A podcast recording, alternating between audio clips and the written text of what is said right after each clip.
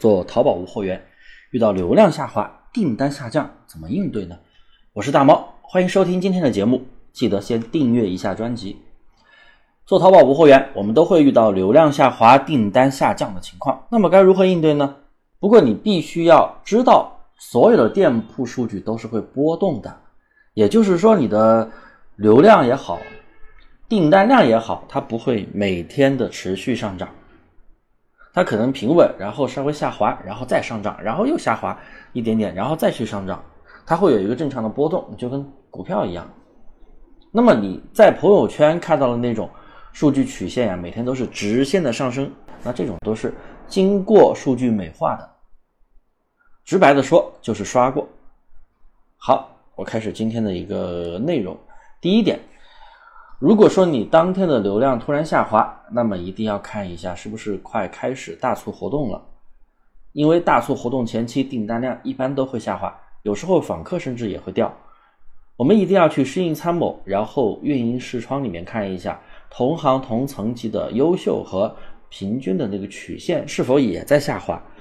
如果别人都在下滑，那么你在下滑，那就很正常，你就不用太担心。你可以看一下昨天是多少单，然后适量的补一下，维持一下平时的一个水平，然后避免数据下滑太多，导致你的店铺权重下滑。第二，如果说大盘都在涨，大盘就是我刚才教你们看的那个运营视窗，哎，别人都在涨，但是呢你的数据却在掉，那么这个时候你就要看一下你是不是吃了差评，或者说是否出现了违规，是否有售后纠纷等等，因为这些都是会影响流量的。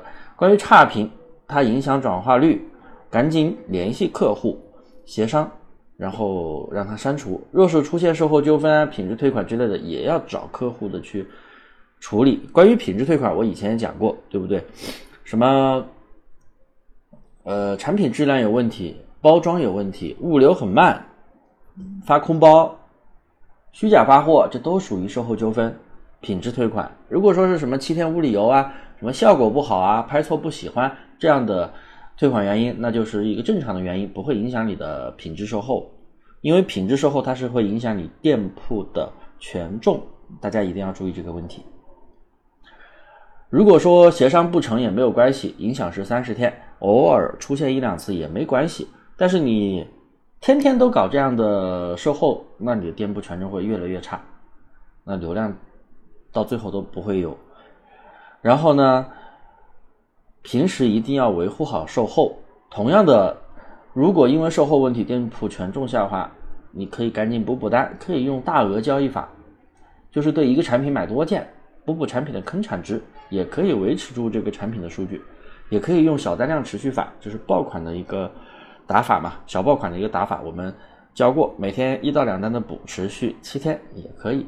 第三，宝贝的各项内功一定要做踏实。比如你这个宝贝开始变成小爆款了，要卖出去了，然后呢，主图视频赶紧做好呀，微详情也可以做一下，杨涛买家秀，那这些影响转化率的操作，那必须要做齐全，对不对？做淘宝店，每个人都会经历数据的波动，不要着急，你根据我上面的讲解去做一下分析，排除一下问题就好了。